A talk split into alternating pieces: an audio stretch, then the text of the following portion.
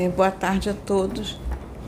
É, o estudo que eu vou trazer aqui é um estudo complicado, difícil de trazer, mas eu fui pegar passagens na Bíblia para tentar explicar. Porque está muito ligado à mediunidade, está ligado aos médios e à mediunidade. E eu peguei na Bíblia as passagens. Porque vem sempre aqui um mentor falar sobre a questão da mediunidade, que tem muito estudo, mas a gente diz assim, ah, mas a Bíblia, mas a Bíblia. E se a gente for parar para prestar atenção na Bíblia, nós vamos entender um pouco até do que falam. E esse estudo é importante até para quem é evangélico. Tá? Evangélico, católico, é muito importante. Então eu vou começar com uma passagem da Bíblia e vou explanar cada uma, tá? Primeira passagem está no livro de Marcos, que diz assim: Quando Jesus estava saindo de viagem, um homem veio correndo, ajoelhou-se na frente dele e perguntou: Bom mestre, o que devo fazer para conseguir a vida eterna? Jesus respondeu: Por que você me chama de bom? Só Deus é bom e mais ninguém. Você conhece os mandamentos? Não mate, não cometa adultério, não roube, não dê falso testemunho contra ninguém, não tire nada dos outros. Ou seja, os mandamentos de Deus, todas as leis. Ele, ele falou, mestre, desde criança eu tenho obedecido a todos esses mandamentos, respondeu o homem. Jesus olhou para ele com amor e disse: Falta mais uma coisa para você fazer. Vá, venda tudo o que tem e dê o dinheiro aos pobres, e assim você terá riqueza no céu. Depois venha e me siga. Por que, que eu coloquei essa passagem? Para a gente entender uma situação aqui que geralmente a gente lê e não interpreta. Quando ele chega para Jesus e diz assim: Bom mestre, Jesus diz assim: Por que me chama bom? Bom é o Pai. Jesus não se considerava bom. Jesus não achava que ele era o tal. Jesus não se achava melhor que ninguém. Tanto que ele disse assim: por que me chama bom? Eu não sou bom. Ainda mais que Jesus estava encarnado, ele não lembrava quem ele era como espírito. Mas ele tinha uma mediunidade bem ostensiva. Tanto que segundo os estudos e até mentores já falaram aqui, eu já li até em livros, que ainda não teve uma mediunidade nessa terra igual a de Jesus. Ainda não teve um médium igual a Jesus nesta terra. Então, ele tendo a mediunidade ostensiva que ele tinha, que a, a, a ligação dele com o pai era direta, o pai estava o tempo todo usando ele. Onde Jesus ia, o pai estava grudado nele, falando através dele, e o povo nem percebia que era Deus falando através de Jesus. E tudo que Jesus trouxe veio de Deus. A mediunidade dele era muito extensiva, ostensiva. E ele não se considerava bom. Ele não achava que ele era bom, que ele era o melhor, que ele era o tal. Não. Ele não se achava assim. Então isso é bom a gente pensar, porque às vezes a gente tem uma sintonia com, com um mentor e a gente acha que nós somos os melhores, porque aquele mentor está usando a gente. Jesus não se considerava assim. Então, às vezes, o mentor está nos usando, porque, como Jesus falou, bom é o Pai. O mentor está nos usando por causa da bondade do Pai, por ele ser bom, a misericórdia dele ser grande, ele permite que aquele mentor canalize conosco para nos usar. Então nós temos que pensar muito nisto. Muitas das vezes o mentor está nos dando as orientações, não é porque nós somos bons, não. Nós não somos bons. Mas é a misericórdia do Pai sobre nós. Vamos analisar isso e pensar. Tem uma outra passagem é, que eu gosto muito de citar, que está lá no livro de Atos dos Apóstolos, que diz sobre a passagem da, da esposa de Jeroboão. Eu já trouxe esse contexto aqui uma vez. Jeroboão foi rei de Israel, porque o reino havia sido dividido e duas tribos ficaram com, com a descendência de Davi, dez tribos ficaram com Jeroboão, que foi um revolucionário dentro de Israel. Ele, ele lutou, ele fez uma revolução e a maior parte do povo aderiu a Jeroboão. Então, dez tribos apoiaram Jeroboão, duas tribos apoiaram a descendência de Davi. E o reino foi dividido. Ficou Israel com a capital Samaria de um lado e Judá com a capital Jerusalém do outro. Então foi dividido. E Jeroboão, ele depois que se tornou rei, ele meteu os pés pelas mãos. Ele acabou cometendo os mesmos erros que a realeza anterior vinha cometendo. Cometeu os mesmos erros. E Deus não se agradava dos erros dele. Então o filho dele ficou doente, ele pediu que a, que a esposa dele fosse disfarçada na casa do profeta Aías para saber o que, que ia acontecer com o filho dele, porque ele estava preocupado com o filho. E ele achou que ia enganar o profeta Aías. Aí ela foi disfarçada, né? porque o profeta Aías, ele pela idade, ele já estava com dificuldade é, visual, ele estava praticamente cego e ele não enxergava mais as pessoas, não enxergava mais nada praticamente. Então, quando. Aí diz assim: então a esposa de Jeroboão foi até a casa de Aías em Siló. Aías tinha ficado cego por causa da velhice. Mas Deus lhe disse que a mulher de Jeroboão vinha vindo perguntar sobre o filho dela que estava doente. E Deus disse a Aías o que devia dizer a ela. A mulher de Jeroboão chegou, fazendo de conta que era outra pessoa. Porém, quando ela vinha entrando pela porta, Aías ouviu o barulho dos seus passos e disse: Entre, mulher de Jeroboão, porque você está fingindo que é outra pessoa. Então, Aías também tinha uma mediunidade ostensiva. Mas aqui tem um outro contexto. Ninguém engana Deus. Quando a gente pensa que a gente está enganando Deus, Deus já, já foi voltou e a gente pensa que está indo. Ninguém engana Deus. Aqui, ó, a mediunidade de, de Aías era bem ostensiva. E Deus já falara com ele, porque a comunhão dele com Deus era grande. E Deus avisou que ia acontecer, falou com eles, mandou que os mentores avisassem.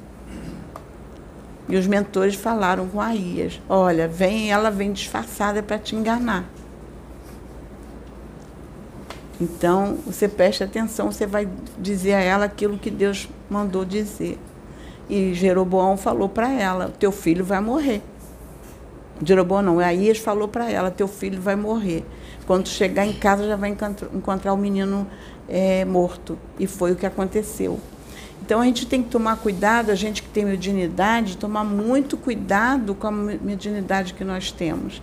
Olha aqui o exemplo de Aías. Se ele não tivesse numa posição adequada é, com a espiritualidade, fazendo reforma íntima, e ele já estava, já era um ancião, e ele vinha, ele vem de uma história de, de, de, profética já há muito tempo, que ele vem há anos nessa. que a história dele vem já do início do livro. Se você for ler, ele já vinha há anos, ele estava na velhice. Mas a comunhão com ele, a comunhão com Deus e a forma como ele se conduzia permitiu que ele não fosse enganado. Por isso a gente tem que prestar muita atenção na reforma íntima. Porque não adianta assim, ah, estou com meu mentor, meu mentor é fulano de tal. Tá, teu mentor é fulano de tal. E a tua reforma íntima? Se você quer estar na posição que a IAS esteve aqui, que não deixou ser enganado, aí você tem que pensar muito na reforma íntima. Isso está na Bíblia, gente. É, bom, um outro exemplo que está no livro de Atos também, Atos capítulo 8. Aqueles que tinham sido espalhados anunciavam o evangelho por toda parte. Filipe foi até a capital da Samária e anunciava a Cristo às pessoas dali, e as multidões ouviam com atenção o que ele dizia. Todos o escutavam e viam os milagres que ele fazia. Os espíritos maus, gritando, saíam de muitas pessoas, e muitos coxos e paralíticos eram curados. E assim o povo daquela cidade ficou muito alegre. Morava ali um homem chamado Simão, que desde algum tempo atrás fazia feitiçaria entre os samaritanos e os havia deixado muito admirados. Ele se fazia de importante, e os moradores de Samaria Desde os mais importantes até os mais humildes escutavam com muita atenção o que ele dizia.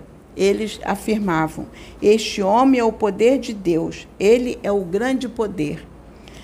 Eles davam atenção ao que Simão fazia, porque durante muito tempo ele os havia deixado assombrados com as suas feitiçarias.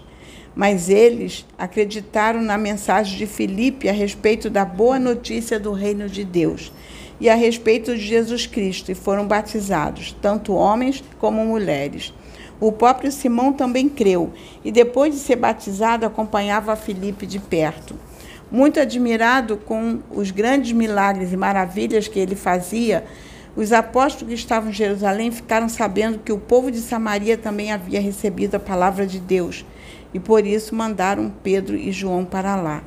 Quando os dois chegaram e oraram para que a gente de Samaria recebesse o Espírito Santo, pois o Espírito ainda não tinha descido sobre nenhum deles, eles apenas haviam sido batizados em nome do Senhor, Jesus. Aí Pedro e João puseram as mãos sobre eles e assim eles receberam o Espírito Santo.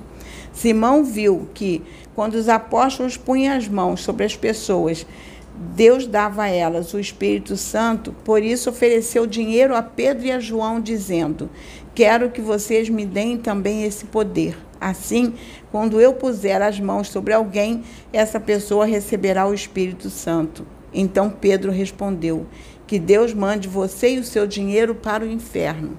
Você pensa que pode conseguir com dinheiro o dom de Deus?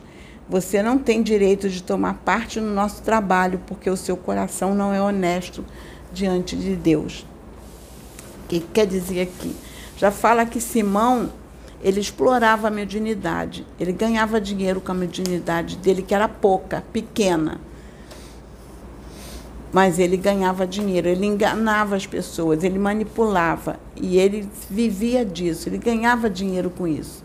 Tanto que está bem explícito na, na, na, leitura que eu fiz anterior.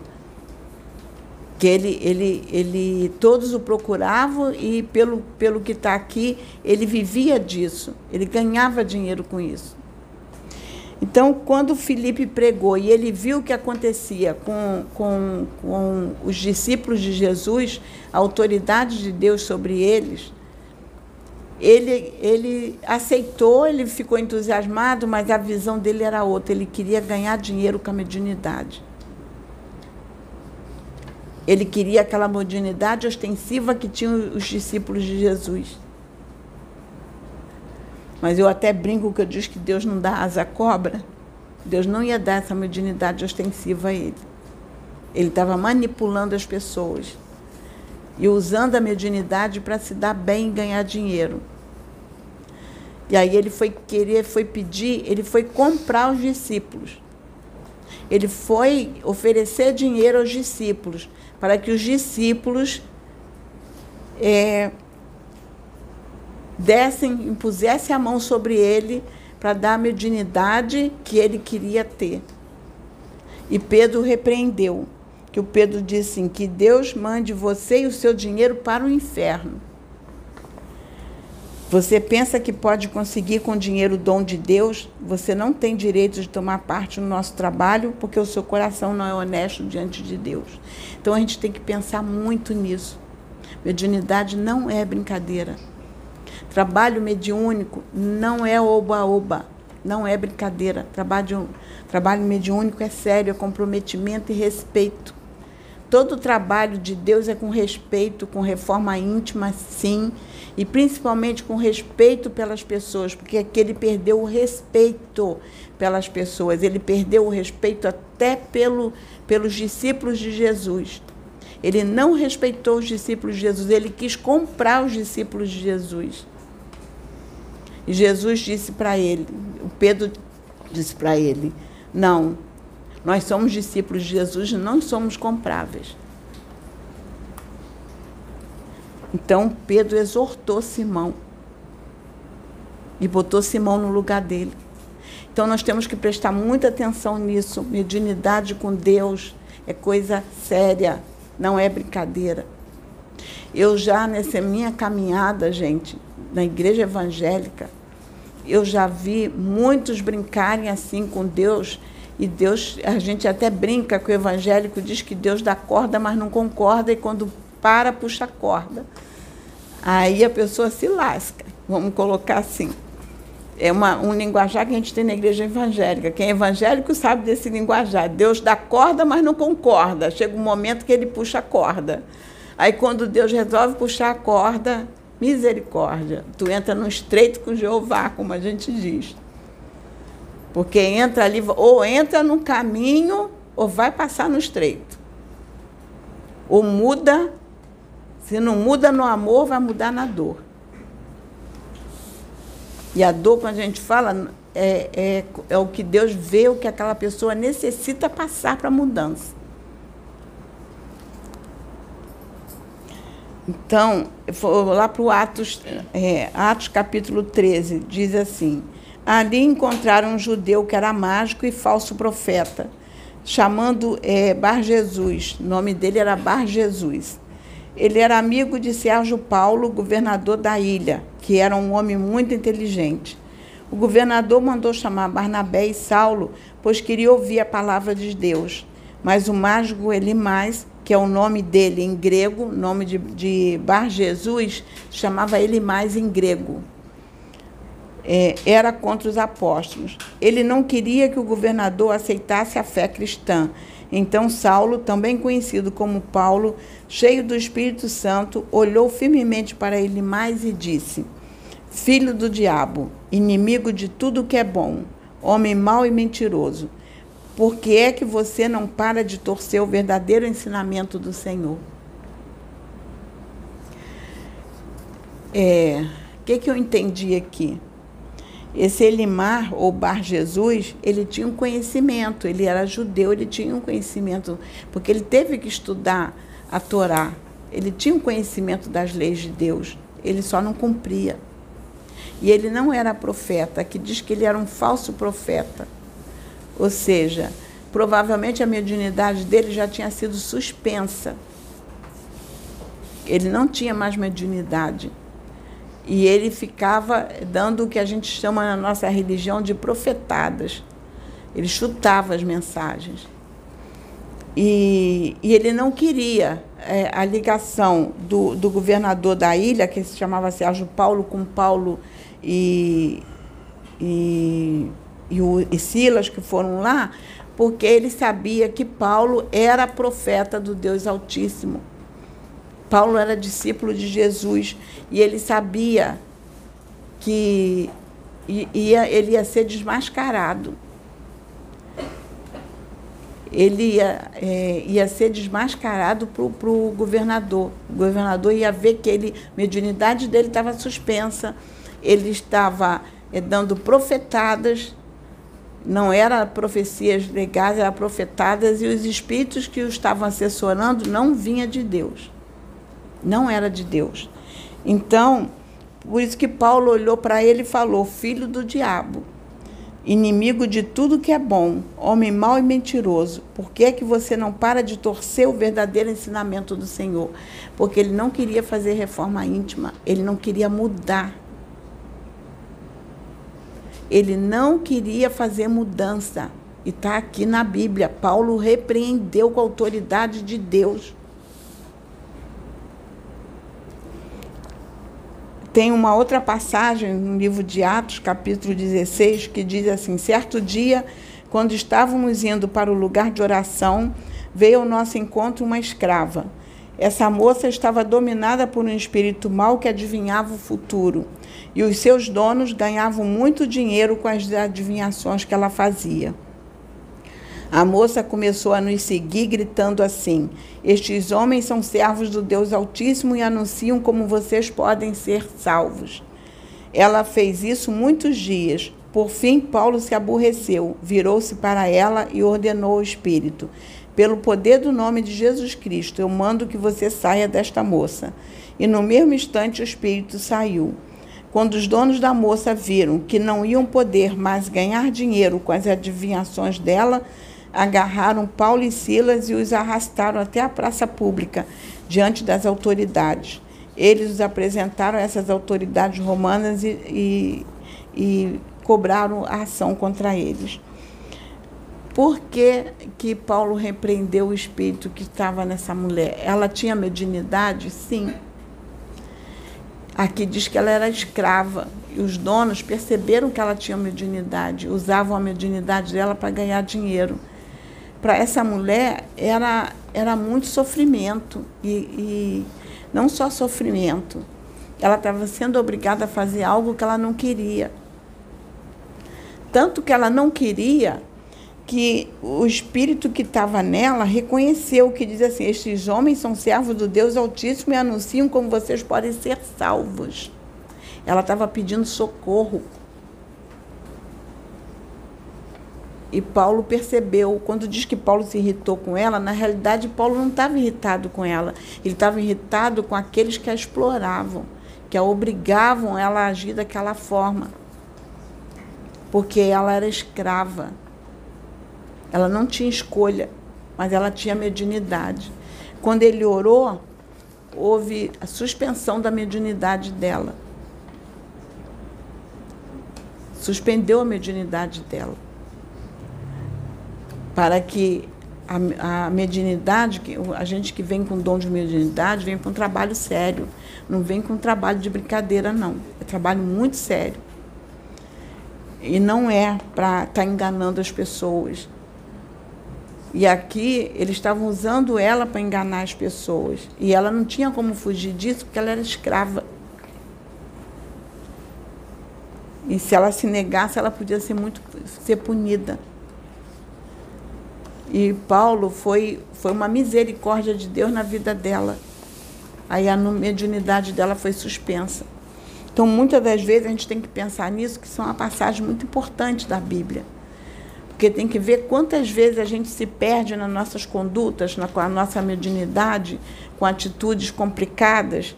E muitas das vezes Deus usa o próprio mentor para suspender a mediunidade do médium para até ele se consertar com o Senhor. Ele entrar no caminho. Está lá na Bíblia. Não sou eu que estou falando, não. Está na Bíblia, gente. É só saber interpretar. Quantos têm a mediunidade suspensa porque brincam com a mediunidade? Não fazem a reforma que tem que ser feita. Não entra no querer de Deus. Quer fazer o que quer e nem presta atenção nos mentores que estão orientando. Muitas vezes tem mentores ali que estão trabalhando na mente do indivíduo que não é, não é o mentor dele, não, mas o mentor dele deixa. Deixa que é ensinamento. Porque o mentor às vezes fala e ele não ouve o mentor. O mentor deixa que é ensinamento. Aqui, esse exemplo dela foi um exemplo em que ela não tinha escolha, ela era escrava. mas a misericórdia de Deus sobre ela foi grande que tirou a mediunidade. Ela não ia mais ser explorada dessa forma para não ter débitos. Senão ela iria adquirir débitos. Contra a vontade dela. Tem uma outra passagem aqui, que é a última que eu vou ler, que é da época de Moisés.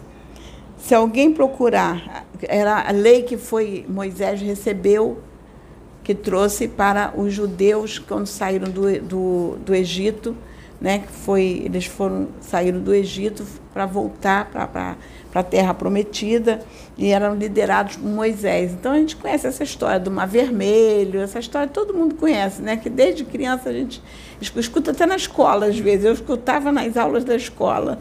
Então vem e, é, aí depois Moisés recebe as tábuas da lei. Então, uma da, das ordenanças foram essas. Se alguém procurar ajuda do que, dos que invocam os espíritos dos mortos e dos que adivinham o futuro, eu ficarei contra essa pessoa por causa desse pecado e a expulsarei do meio do povo. Dedique-se completamente a mim e sejam santos, pois eu, o Senhor, o Deus de vocês, obedeço às minhas leis. Eu sou o Senhor e eu os separei dos outros povos para que vocês sejam somente meus. É, o que quer dizer aqui? Por que, que foi a ordenança de não invocarem mortos nem espíritos de adivinhação de futuro? Porque aqui estava uma zona danada, porque era muito espírito mistificador, era muito espírito enganando aquelas pessoas que não eram pessoas muito simplórias, pessoas ainda muito limitadas pessoas ainda muito agarradas à matéria, bem embrutecidas, muito agarradas à matéria, pouco esclarecimento tinham, muitos desses é, não sabiam ler, a maior parte não sabia ler, porque poucos eram alfabetizados. É, eles eram enganados e eram muito enganados com espíritos enganadores, mistificadores. E era demais naquela época. Então dava muita confusão. Por isso que a ordem foi para que não mais consultassem, porque estava, é, vamos colocar assim, se tornou um balai de gato, sabe? Aquele... Foi isso que se transformou. Porque o que, que a gente tem que tirar de ensinamento aqui? A gente ter cautela. Porque é, a gente tem que se conhecer e conhecer o mentor que nos guia ter certeza daqueles que estão à nossa volta. Para a gente ter muito pé no chão, para não deixar ser enganado. Porque por causa dessa, dessa falta de conhecimento deles, trouxe muito problema para Moisés. Muitos problemas. Eles foram muitas lutas. E, e passaram por muitos, muitos, muitos percalços até chegar numa até tanto que quem saiu de Israel, a Bíblia diz que os que saíram de Israel, os que saíram do Egito, ninguém entrou na terra prometida, apenas dois, que foi Josué e Caleb. Só entrou a descendência. Só a descendência deles. Muitos morreram antes de chegar lá. Por quê? Por causa do tempo, não por causa dessa falta aqui, ó, de discernimento.